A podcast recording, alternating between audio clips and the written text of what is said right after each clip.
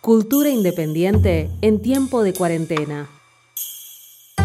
Patricia Díaz Vialet fue galardonada con diversos premios del universo literario y teatral, integró jurados en numerosos certámenes poéticos, presentó un espectáculo teatral poético basado en su vasta obra y difundió literatura y teatro en radios como La Tribu, AM750 y Radio Nacional. Es poeta, investigadora y lanzó su décimo poemario llamado La noche a cualquier hora.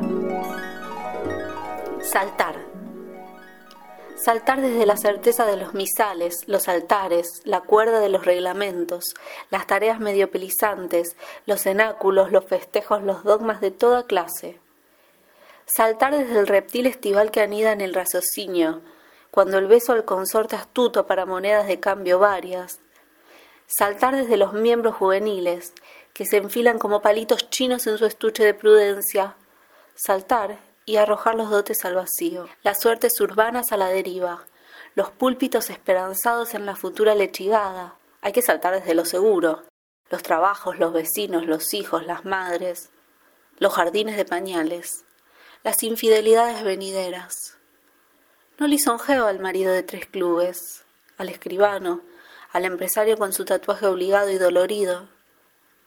Saltar sin inducir las consecuencias se quitan las redes una a una y se salta, sin más.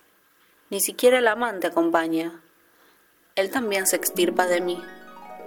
Cultura independiente en tiempo de cuarentena.